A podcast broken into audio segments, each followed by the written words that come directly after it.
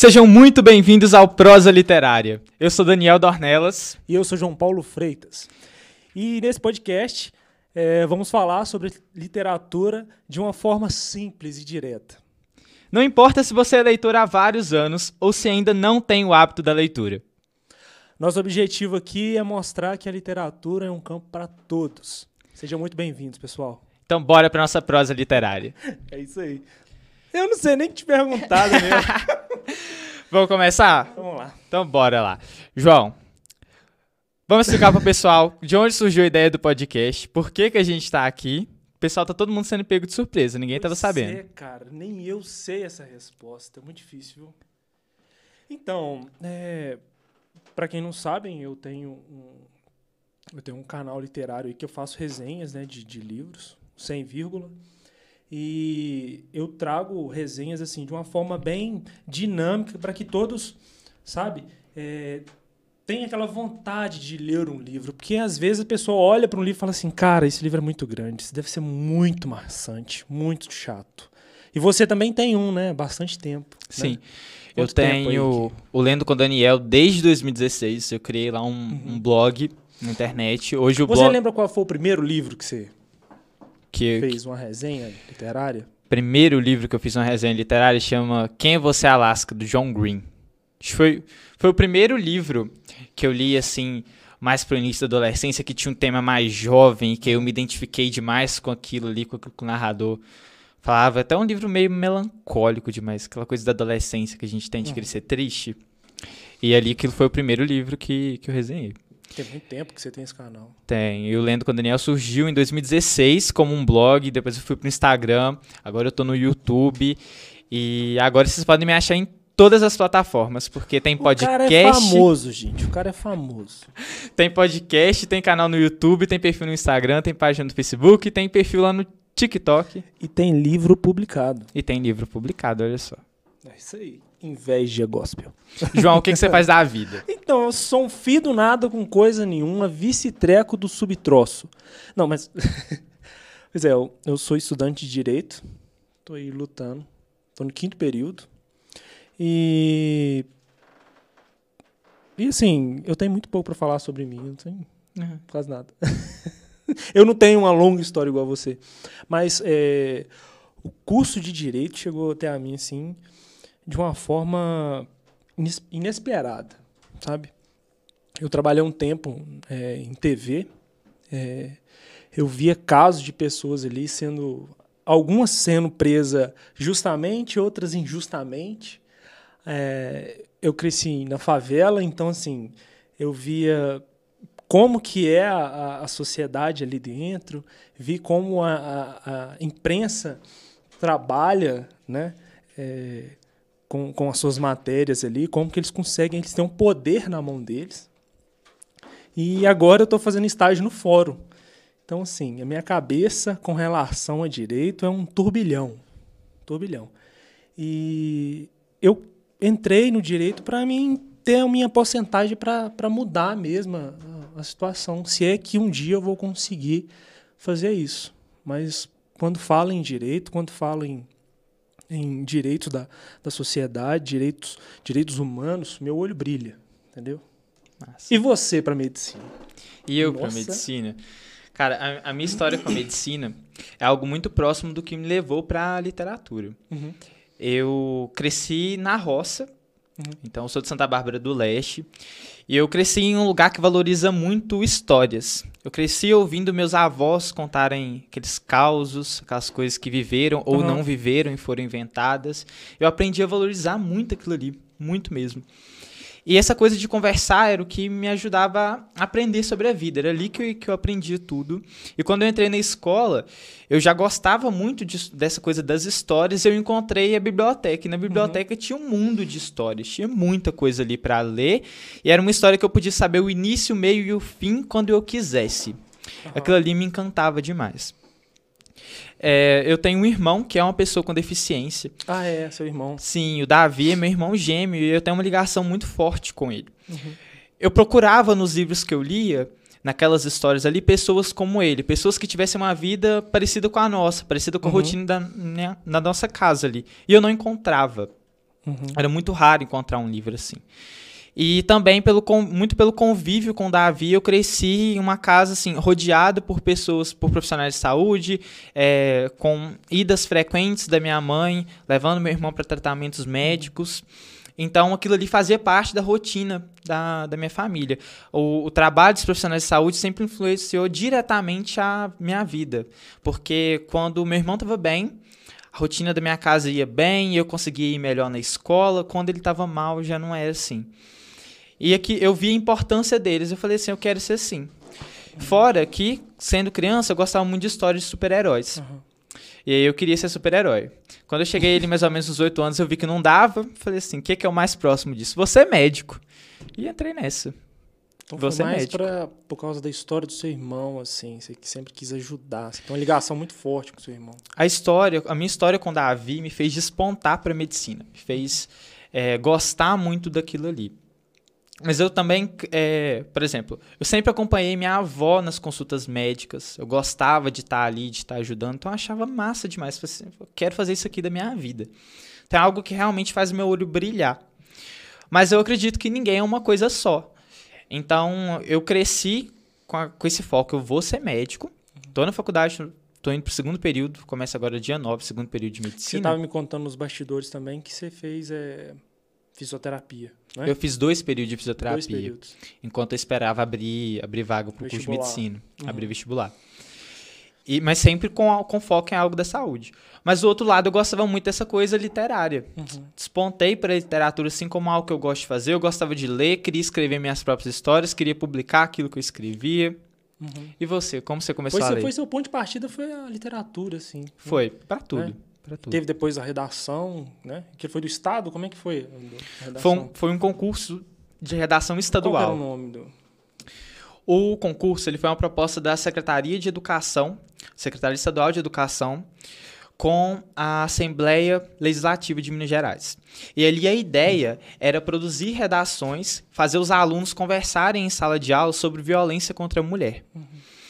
E eu sou uma pessoa muito empática, sabe? Eu sou muito atento a temáticas sociais. A maior parte dos livros que eu indico tem alguma temática social. Uhum.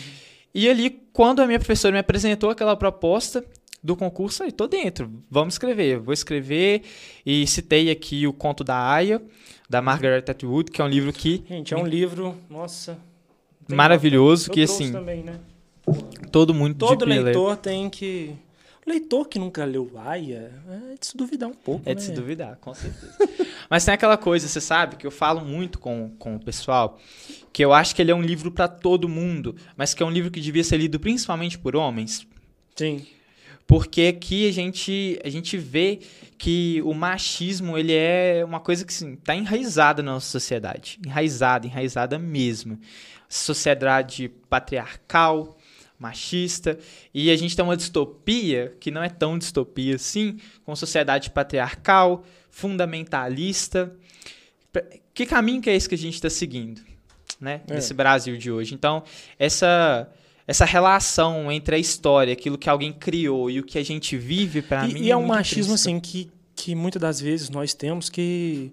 É, que não tem explicação. Não tem explicação. Acabamos fazendo algo que, que assim, é, que veio do meu avô, que veio do meu pai. Aí agora a gente temos a oportunidade, através do livro, é, enxergar isso, tirar essas escamas dos nossos olhos, entendeu?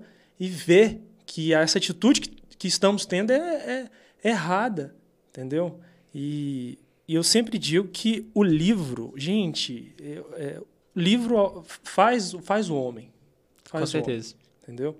E foi assim que que eu comecei a literatura. Na verdade, literatura foi o seguinte: eu, nu, eu nunca fui o ótimo aluno, eu nunca fui, sabe, exemplo e referência para nada na literatura. É tanto isso que meu sogro, cara, meu sogro, ele deve estar tá me vendo aí. Ele, assim que eu conheci é, a Débora, ele me apresentou um livro. É, eu não vou lembrar o nome do livro. Cara, era um livro desse tamanho sim, cara. Era um vadimeco. Falei, caramba, eu não vou ler esse livro. Mas ele ele não pediu para mim ler, ele meio que me obrigou a ler esse livro. Aí eu me senti, sabe, confrontado. Eu vou ler esse livro. Eu vou ler essa Bíblia Sagrada. Aí, eu não li o livro. Não li o livro. Eu falei. Aí eu já estava no terceiro período já, da, ó, terceiro ano da, da, do, do ensino médio lá. E eu falei assim, gente, eu não tenho ensino fundamental bom, não tenho ensino médio bom. E agora, agora, eu tô correndo atrás desse prejuízo. Tô correndo atrás desse prejuízo. Eu, é, tô fazendo, tô fazendo português, eu tô, tô lendo mais. Então, assim, é um conselho que eu deixo para todo mundo. Nunca é tarde para você voltar a estudar, voltar a ler. Ah, eu não sou, eu não sou bom em, em dialética, fonética, eu não sou nada bom em literatura, eu não sou bom em nada relacionado a português. Então, essa é a hora de você recompensar esse tempo perdido. Então, esse foi o meu caso. Eu acho que eu tô no tempo ainda de, de correr atrás desse prejuízo enorme, entendeu? Porque as pessoas pensam assim, literatura, nossa, já é aquele menino nerd que gosta de ler. No meu caso não foi, entendeu? Existe casos e casos, né? Do Daniel nasceu com um livro na mão, né? Pode-se dizer, muito tempo, muito tempo. No meu não foi. Eu fui conhecer a literatura, assim, gostar de ler, já depois de velho, assim, por melhor assim dizer. E é algo que eu indico para todo mundo. Todo mundo. Pegue um livro. Tem gente. Ô, Daniel, acho que são uns estudos aí, eu não, não sei. Acho que a pessoa lê um livro por ano. Um livro por ano, cara. O brasileiro lê, lê, em média três. É? Olha pra você ver. Três. É o cúmulo do absurdo. É muito triste. E tem é? muita gente que não sabe nem ler. Pois é. Essa, essa é a realidade do, do nosso país, assim, é o que, o que mais me entristece, é pensar que a gente vive num país tão desigual. E um governo que não valoriza isso. Não. A gente tem um governo que quer taxar os livros, ao invés de é. investir em educação, investir em leitura, ele quer taxar, ele quer, segundo o, o governo, segundo o min, nosso ministro aí da, da economia, pobre não lê. Você é rico? Você é rico? Fala para mim. Sou milionário. Ó, tá é. ok? Você não lê, tá ok?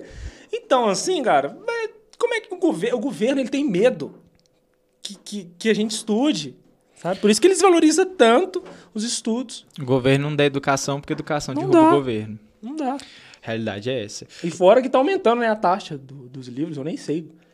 Aumentou. Não sei, aumentou. Agora, não sei agora como está o andamento, se a taxação de 10%, é, 10% ou 12% agora, não, não me recordo exatamente se, se passou ou não uhum. a taxação. Mas eu sei que, é, que assim, é uma proposta absurda. Eu recebo muita mensagem no meu perfil do Instagram de gente perguntando assim, principalmente mães, pais, eu quero incentivar meu filho, meu sobrinho a ler. O que, que eu faço? Aí eu falo, tá, você, você tem o hábito da leitura? Não, não tenho o hábito da leitura. Você vai começar por ali. Mas eu não, não, recebi esse incentivo quando eu era criança, meus pais não liam e tal. Você fala, sempre há tempo. A mãe e o pai é o reflexo, né? Sim, mas sempre há tempo. Sabe aquela coisa? A gente falou aqui sobre essa questão do machismo, que é uma coisa que vai passando de geração em geração, né? É como se você imaginasse aquele efeito dominó. Mas quando faltar uma pecinha ali, cai a última e quem está na frente não cai mais, porque faltou um. Uma pecinha tá, tá afastada. Então você interrompe esse ciclo. É isso que eu acredito que os livros podem fazer. Se você não recebeu um incentivo para começar a ler quando você era criança, é hora de você começar a ler agora. Você quer incentivar seus filhos? Começa agora, Começa agora. Eles têm que te ver com um livro na mão para querer ler também. Quer que o filho lê, mas nunca pegou um livro. Só fica vendo novela da Globo, só fica na Netflix. Então, assim, como é que você quer incentivar o seu filho à, à leitura, sendo que você mal pega num livro? É difícil, né? E seu filho tem Pô. que ler o que ele gosta. Tá? É. Não adianta você entregar lá é. Grande Sertão Veredas para uma criança de 12, 13 anos, querer que ele leia Machado de Assis, ele não vai se interessar. Machado de Assis com um ano aí já. Você tem que entregar para ele algo, algo, que ele gosta. Ele gosta dos youtubers que falam sobre Minecraft, dá para ele um livro sobre Minecraft. Turma da Mônica tá em alta ainda, viu? Menino maluquinho aqui, para quem é de Caratinga. Ziraldo. Abraço, Ziraldo. Queremos você aqui, Ziraldo. Ó, meta, hein? Meta. Nossa, não, meu sonho. Ziraldo no prosa literária, já pensou? E, e, assim, a literatura, cara, tinha que haver, assim, no, dentro do governo, políticas públicas para o estudante, né, adquirir é, livros. Então, assim, é, tem já a tarifa do, do para pagar na faculdade lá, sempre tem uma rebaba, né, para pagar. Ó, tem que pagar uma tarifa de tal coisa, tem que pagar o xerox, tem que pagar tal coisa. Não, tem é, políticas públicas para você tem desconto para o cinema. Pô, legal, né? Tem desconto para Netflix. Pô, só coisa que vai deixar o estudante procrastinando. Ah, mas ele tem que ter pulso firme. Pô, pulso firme. Cara, é foda. É foda. Eu acho que a gente tem que ter ali um, um meio termo. A gente tem que encontrar um caminho no meio disso tudo. Porque a gente não pode é, deixar fazer com que a cultura fique presa só uma via. A gente não pode oferecer para o jovem uma forma só de cultura.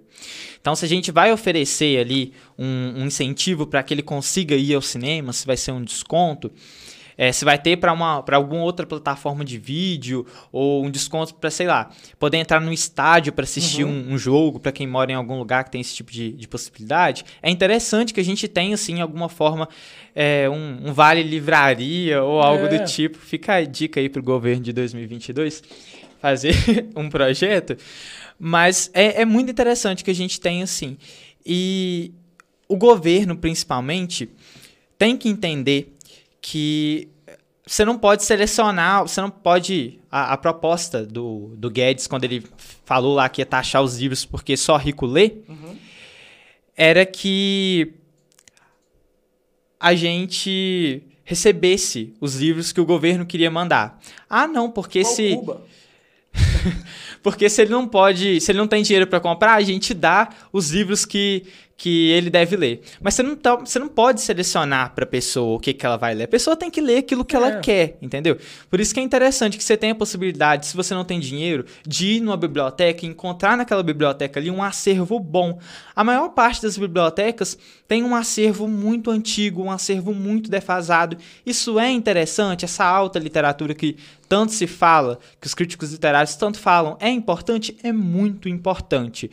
Mas, como o João falou, ele falou: ah, eu não me sentia preparado para pegar em tal livro porque eu não tive um ensino fundamental bacana. Se a pessoa não se sente preparada, ela não vai começar direto Sim. no clássico. Ela tem que começar naquilo ali que ela se identifica, aquilo que ela sente que é para ela, aquele livro que chama ela. Então, isso é, isso é bem interessante, que a gente tem a possibilidade de escolher o que a gente quer ler. Então, mudando da, da água para o vinho, me fala aí os livros que você trouxe. Fala um pouquinho deles. Vamos lá. Eu trouxe Daqui eu vou mostrar daqui a pouco. Esse daqui é presente, rapaz. Presente. Eu trouxe alguns livros que são muito especiais para mim, que me fazem ser quem eu sou. Temos aqui As Vantagens de Ser Invisível, do Stepan Chbosky. Esse livro aqui é importante demais para mim. Ele foi um livro que eu li após assistir o filme, inclusive assisti o filme antes de ler o livro. Gostei. Tem na Netflix? Tem, tem na Netflix, tem no Prime Video. E eu assisti. Qual que é o nome? As Vantagens de Ser Invisível. Top. Livro muito massa. E eu li ele em 2020, já nos meus 18 anos de idade. Não sei se é um livro para minha faixa etária, mas eu curti. O filme é igual ao livro? Como é que é? Tem, tem esse negócio. O livro é bem melhor.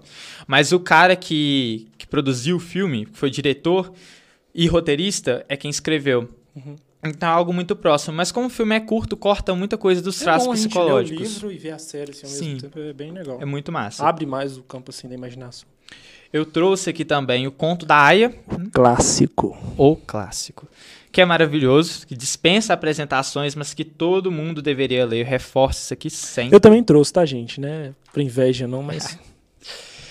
e também, para quem não tem o hábito da leitura, quer começar agora, não quer encarar um romance, que é um livro ali com mais de 50 mil palavras, uma história ficcional longa, eu trouxe um livro de histórias reais, dois livros, aliás, de histórias reais. São dois livros de crônicas. Eu trouxe Pacientes que Curam Cotidiano de uma de, o cotidiano de uma médica do SUS da Júlia Rocha, um livro fantástico, muito bom, com textos curtos sobre a rotina de uma médica de família e comunidade. Isso aqui é um texto que muita gente vai se identificar. Porque está falando aqui de uma médica que atende a imunidade básica de saúde, aquele famigerado PSF, que com certeza tem perto da sua casa e que é importante para a vida de muita gente, muita gente. É o, a principal forma de contato da maior parte da população com o sistema de saúde. Então, isso aqui é, é importantíssimo. Então, antes de você reclamar do SUS, Lê esse livro. Importantíssimo, importantíssimo. E trouxe também Modern Love, que é um livro de crônicas. É um livro sobre amor, mas não só aquele amor romântico, não. Uhum. É aquele amor entre amigos, é aquele amor entre pais. Tem também o, o amor romântico, aquelas famigeradas histórias de amor. Amor entre mãe e filho. Então, é um livro bem interessante, um livro que me emocionou em vários trechos. Tem um, um texto aqui que eu acho muito difícil que alguém não, não se emocione, que ele traz pra gente uma, uma história real de uma mulher que está escrevendo um, um texto que vai para o jornal meio que divulgando o marido dela. Como assim divulgando o marido dela? Tem um câncer, tá aí em estado terminal e ela quer falar para o mundo como o marido dela é uma pessoa incrível como ele merece achar alguém que, que o ame e que ele possa amar. Que mexeu demais comigo. Oh. É muito forte. E você, o que, que você trouxe aí? Depois eu continuo. Já acabou os seus livros? Não, tem mais, mas depois eu continuo. então, é, eu não vou nem começar né, pelo conto da Aya. Pessoal, esse livro, ele é fora da curva. É fora da curva. Ele é muito bom, muito bom mesmo, muito bom mesmo. Ele, ele abriu o meu olho assim para para o machismo, sabe? Que muitas das vezes é, fica entranhado na gente e a gente nem acaba nem vendo, né? E eu super indico esse livro, gente. É um livro excepcional, excepcional. Como o Daniel já, já falou dele, todo leitor, né? Se você não leu Aya, você tem que ler.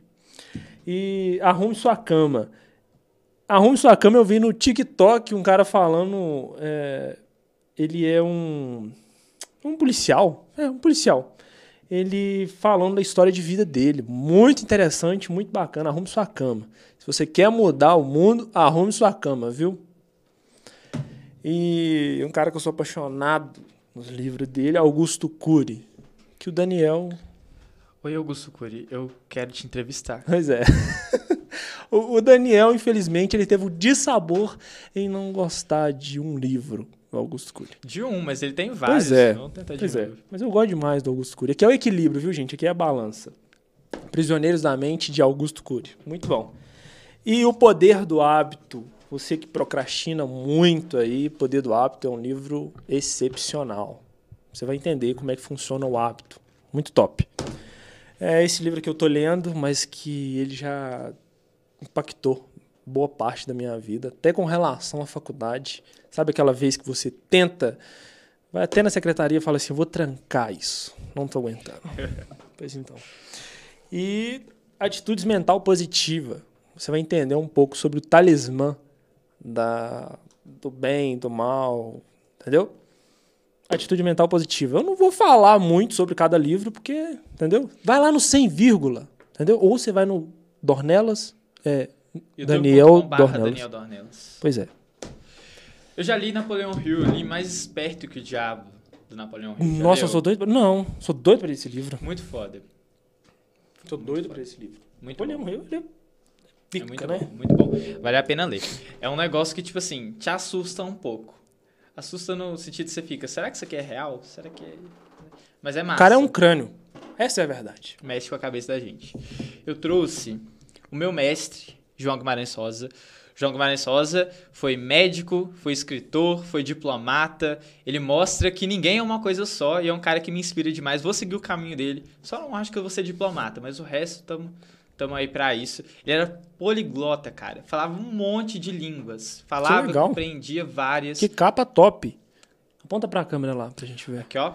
Lançada, essa edição aqui foi lançada pela Nova Fronteira, mas já saiu agora por uma nova editora. Acho que Sagarana tá pela editora Global agora. Sagarana. Sagarana. Muito bom, um livro de, de... É Sagarana, não é a Sererê. Né? ele é um cara tão fera, porque ele é muito original. Uhum. A escrita dele é muito original, muito original. Uhum.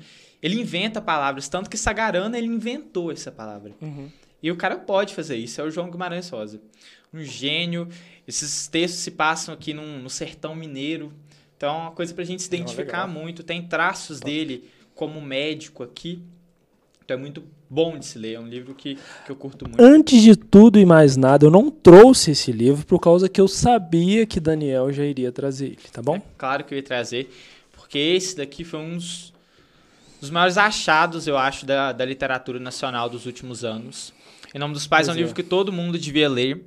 Ano que vem tem eleição para votar consciente, para saber o que, que é política, para entender como influencia as nossas vidas. Seu voto tem valor. Para entender como muita gente já lutou pela democracia, para entender como a democracia é importante. Em nome dos pais, o Matheus Leitão. Esse livro aqui, para quem é de Caratinga, traz uma, uma personagem que, que é bem conhecida por nós, que é a Miriam.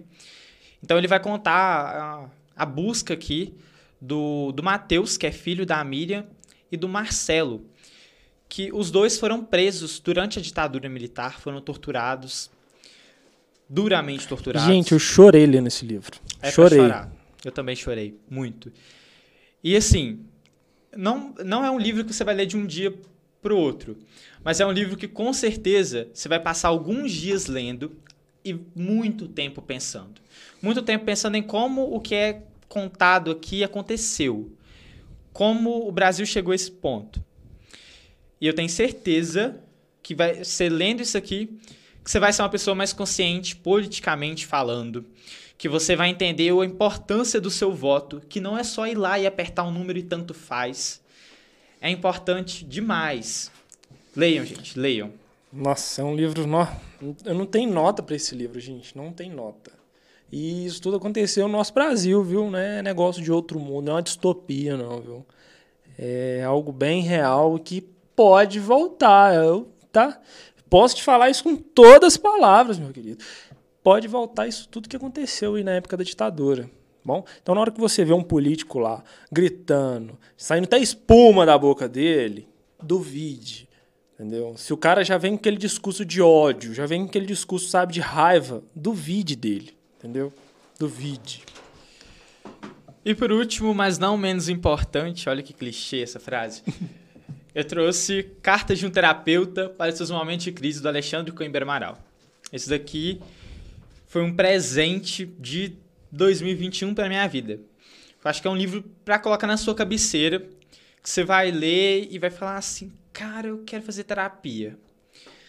Caramba, esse livro é bom demais. Ele vai ter aqui cartas escritas por um terapeuta, mas que, na verdade, são os sentimentos falando com a gente, são as nossas emoções. Então você vai ter aqui uma carta da felicidade, uma carta da tristeza, uma carta do medo. Você vai enfrentar aqui os seus medos, você vai fazer uma viagem pelo que você é, você vai se descobrir.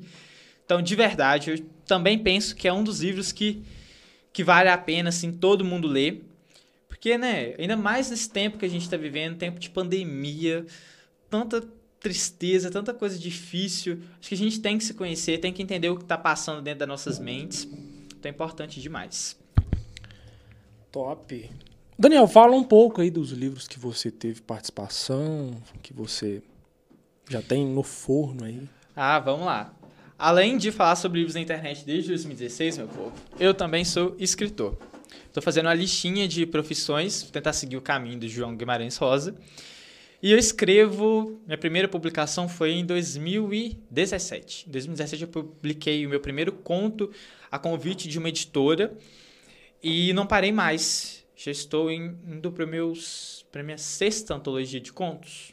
Acho que é isso aí. Tem que confirmar os números e eu vou comentar com você sobre dois trabalhos que são mais recentes, que são marcantes para a minha carreira. Um deles é Inquebrável, que foi lançado em 2019 na Bienal do Livro. Aí você tá vendo aí nas imagens. Nossa, que capa linda esse aí, viu?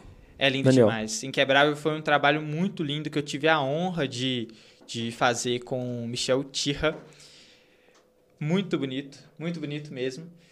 É, aqui a gente tem uma antologia que fala sobre preconceitos, diversas formas de preconceito. A gente vai falar sobre homofobia, sobre gordofobia, sobre preconceito literário, preconceito linguístico.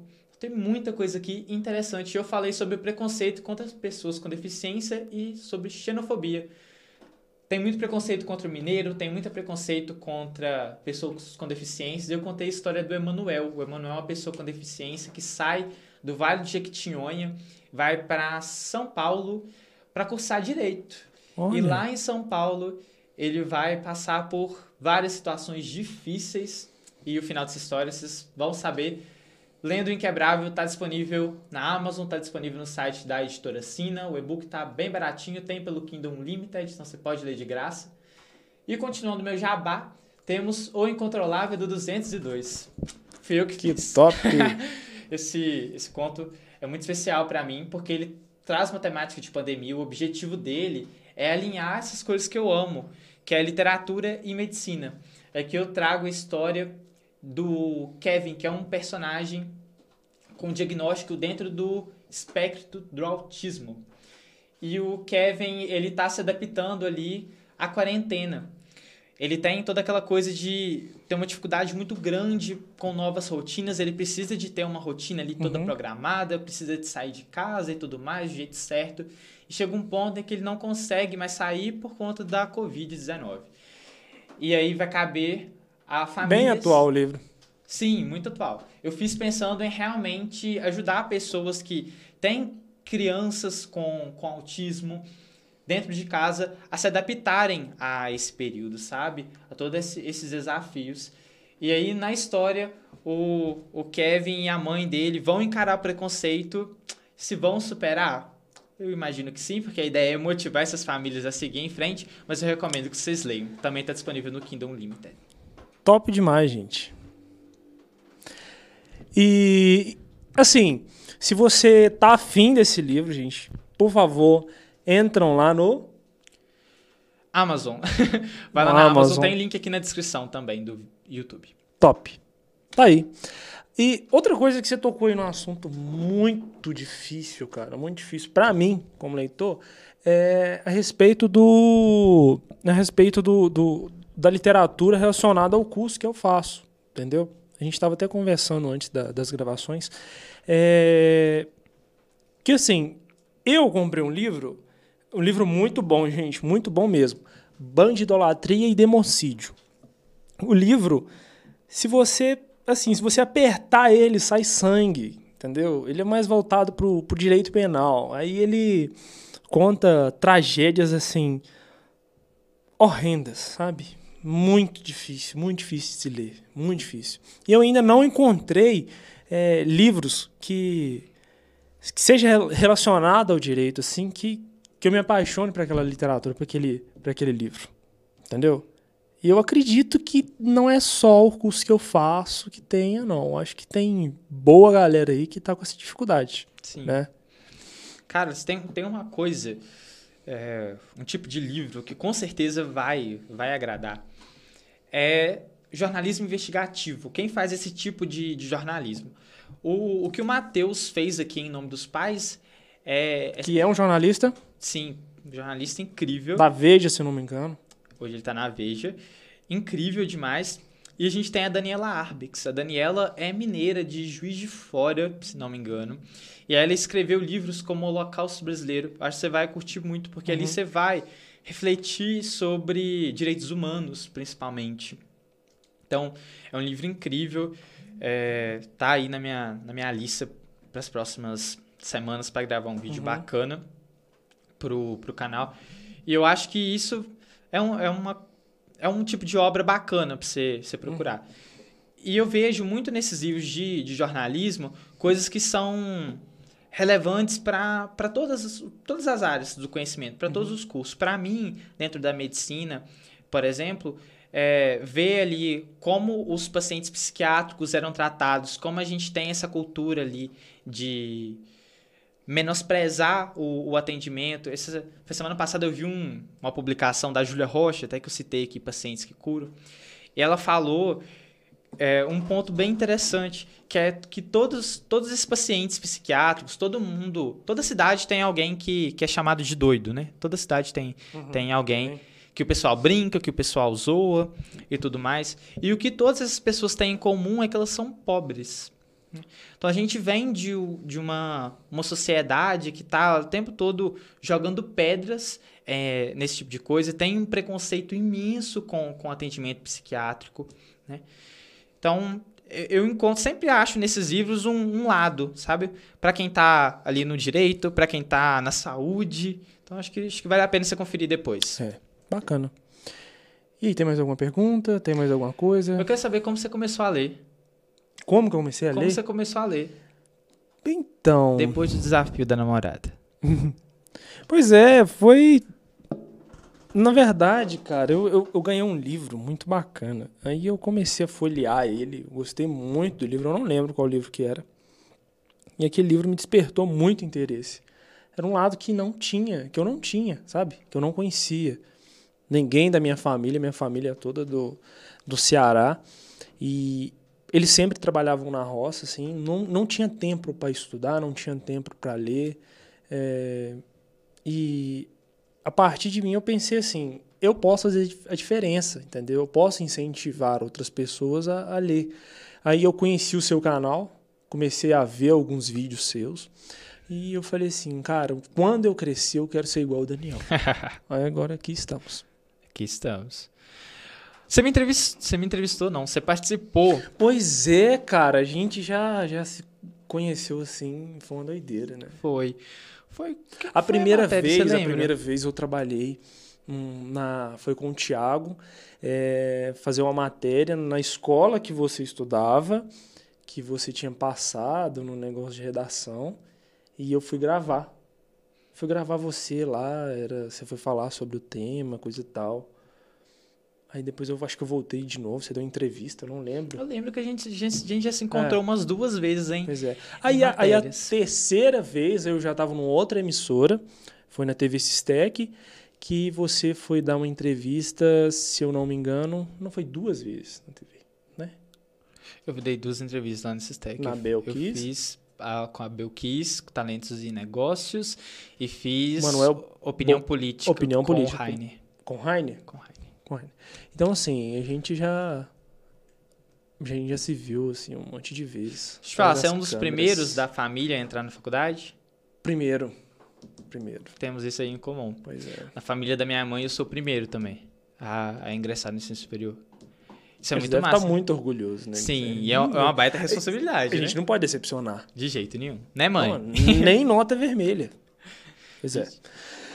É, mas, assim, uma curiosidade que também que eu tenho, cara, sobre é, medicina. Como é que é, assim, o estudar na medicina? Porque o que a gente fica vendo, assim, por fora, a gente pensa assim, caramba, o estudante de medicina, ele é intocável, velho. Ele só estuda, só estuda, só estuda. Ele nem come, só bebe água.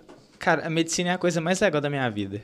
É, não é coisa... é aquele negócio horrendo que Não, é a coisa Nossa. que eu mais amo fazer na vida, você acredita? Eu aprendo tanto, naquilo tanto, tanto, tanto. Você, em primeiro lugar, você entender como funciona o corpo humano uhum. é muito fera. É muito fera. Eu não sinto inveja nenhuma daqueles cientistas que fazem robôs e tal. Eu estudo a maior máquina que já existiu, que é o corpo humano. Eu acho isso, isso muito fera. E... A minha esposa já fez até o, acho que o terceiro período de fisioterapia. Eu aprendi muita coisa. Eu sei que isso aqui é falange. Né? isso. Rádio. É muito massa, é muito, muito massa. difícil, viu, gente? Então, assim, é uma das coisas mais legais que, que eu faço da vida é estudar medicina. Por exemplo, amanhã, amanhã eu vou acompanhar atendimentos. Uhum. Então, uhum. vou vou estar em ambulatório, ouvindo histórias. E mais uma vez entra. Por isso que eu falo que, que para mim, literatura e medicina são coisas muito intrínsecas. Porque eu lido com histórias. São histórias. Todas as pessoas que chegam no consultório médico, elas chegam ali com uma história e cabe ao médico conversar, fazer uma boa anamnese, que é aquela série de perguntas né, que os médicos fazem, para entender o que está acontecendo ali com aquele paciente, o que, é que ele precisa, por que, que ele está ali. E aquilo é muito interessante, você ver como cada paciente é único, como uhum. cada paciente tem um, uma, uma história específica. Isso, isso me encanta. E na rotina da faculdade, eu sempre arrumo um tempo para ler. Eu falo que sempre que eu posso, eu estou lendo um livro, ou eu estou escrevendo um livro, eu estou falando sobre um livro na internet. Porque, por mais que o curso tem, seja em tempo integral e a gente tem uma carga horária muito extensa para lidar, a gente tem tempo para fazer outras coisas também. Uma das coisas que eu gosto de fazer é ler. Minha vida gira em torno disso. Quando eu não estou lendo um livro ali para uma prova da faculdade, eu estou lendo um livro para gravar um vídeo para a internet. E agora, para bater uma prosa literária com o João aqui e com os nossos entrevistados, porque a gente ainda não falou do que a gente vai fazer nesse podcast. Pois é. É só pois a é. gente aqui falando? Não, é, então, foi assim, o nosso primeiro entrevistado, né, deixou Bem a gente aí. na mão. Aí a gente teve essa brilhante ideia de saber aí uma da história do outro. E assim, é, pessoal, a intenção desse, desse podcast, do nosso, nosso canal literário, é incentivar você a ler, entendeu? E não é ler livros só, não tem só isso para ler. Teve, você fez uma postagem uma vez, acho que foi no Twitter, né, sobre quem ler, não é? Ou foi no jornal? Não lembro, mas eu falo muito sobre isso, sobre... Quem ler não é só quem ler livro. É mais ou menos, mais ou menos isso. Né? É, é, é por esse caminho. A gente tem muito uma coisa, João, de chama preconceito literário, que é um negócio que tipo assim, você só é leitor se você lê Machado de Assis, ou se você só lê João Guimarães Rosa. Ah, quem traiu? Capitu ou Bentinho? Nem sei de quem que tá falando. A pessoa responde, então você não é leitor, então você não gosta de ler. E não é assim que funciona. Pois é. Então, o que eu tento mostrar para as pessoas é isso, que todo mundo é leitor, cara. Todo mundo pode ler, que literatura não é um bicho de sete cabeças. Pois é. E, e, assim, pessoal, vamos trazer convidados aqui. Caratinga é uma cidade de, de grandes escritores, leitores. É, tem Helio Amaral, tem o Valber, tem Marilene Goldinho, tem o Ziraldo. Oh, meu Deus, eu queria tanto que o Ziraldo viesse aqui, mas. Vamos ver, vamos ver. Vamos Será ver. que vem aí? é, Ziraldo mata a gente. E, e, pessoas assim que produzem é, conteúdos também para a internet, artigos, é, é escritor também de, de alguma forma, não diretamente, mas indiretamente. Então vamos trazer pessoas aí com, com um nível de conhecimento muito grande para você que está assistindo a gente aí em casa se saboreie vendo esse podcast, tá bom? Conhecimento esse que não é só acadêmico, viu? Quando a gente fala que todo mundo pode ler, é porque realmente todo mundo pode fazer literatura. Todo mundo, aliás, todo mundo faz literatura. Alguns passam para o papel e outros não. Literatura é história, literatura é falar. E é isso, é isso que a gente quer mostrar para vocês. Então a gente vai trazer aqui pessoas com formação é, pra, da área do direito, da área da literatura especificamente, pode vir por aí pessoas da área da saúde. A gente quer conversar sobre histórias, quer conhecer a história de cada uma dessas pessoas, o que elas já fizeram para formação de leitores, o que elas pretendem fazer, quais projetos elas têm, né, João? Sim, sim. E Daniel, acho que já chegou ao final, né? Chegou ao final. falou muito, a gente já falou muito. Pessoal, espero que vocês tenham gostado. E a gente veio aqui com, com assim, um desejo ardente de trazer o melhor para vocês. E espero que vocês tenham gostado. É isso. É o que pude oferecer para vocês. Não deixem de se inscrever aqui no canal, de ativar as notificações, de ir lá pro canal do João também, de seguir a gente no Instagram. É verdade. E também, se você está assistindo ou está ouvindo melhor, né? Por alguma plataforma, por algum agregador de podcast, siga a gente, porque pretendemos trazer episódios semanais para vocês. É isso aí. O meu é 100, 100 ponto vírgula lá no, no Instagram. No YouTube, só você colocar lá 100 vírgula que já vai aparecer para você. E o meu arroba do, do Instagram é JP Freitas. Segue lá. Arroba Lendo com Daniel em todas as redes sociais. Agora estou aqui gravando podcast, olha só, gente. Tô Prosa chique, literária. Arroba Lendo com Daniel em todas as redes sociais, todas mesmo, viu? Você pode me procurar em qualquer rede social que eu tô lá. Ah, e tem também o nosso querido Marcone Salles. Fala aí, Marcone, qual que é o seu arroba? Arroba DJ Marcone Salles. Arroba DJ Marcone Salles. E o da live é? Live View, viu? Se você. Live View, viu? Nossa, que redundante. É... Então, então, se você quer fazer lives aí do, de, de casamento, porque seu parente que mora longe, se você quer fazer live aí da sua banda, se você quer fazer live de uma missa, se você quer fazer live de tudo, Marcone Salles, esse é o nome, viu, pessoal? E se você quer fazer que tem algum projeto, algo interessante com vídeo, Procura ele que ele com certeza vai saber te orientar, vai fazer seu projeto acontecer. Ele é o cara dos negócios dos vídeos. Eu tenho certeza que vai dar certo. Ah, não, e vale ressaltar que ele também não só trabalha com vídeo, ele é DJ, viu? Ele é DJ. É DJ ainda, né? DJ Marconi Salles. Há quanto tempo, o DJ, o DJ o 20 Marconi? Anos. 20 anos. Mil e uma Nossa. profissões. Bombril. Não então, fala pessoal... marca, não, não pagou. Publi. ah, é, cara. Corta isso aí, corta isso aí, editor. É, então, pessoal, espero que vocês tenham gostado e até a próxima.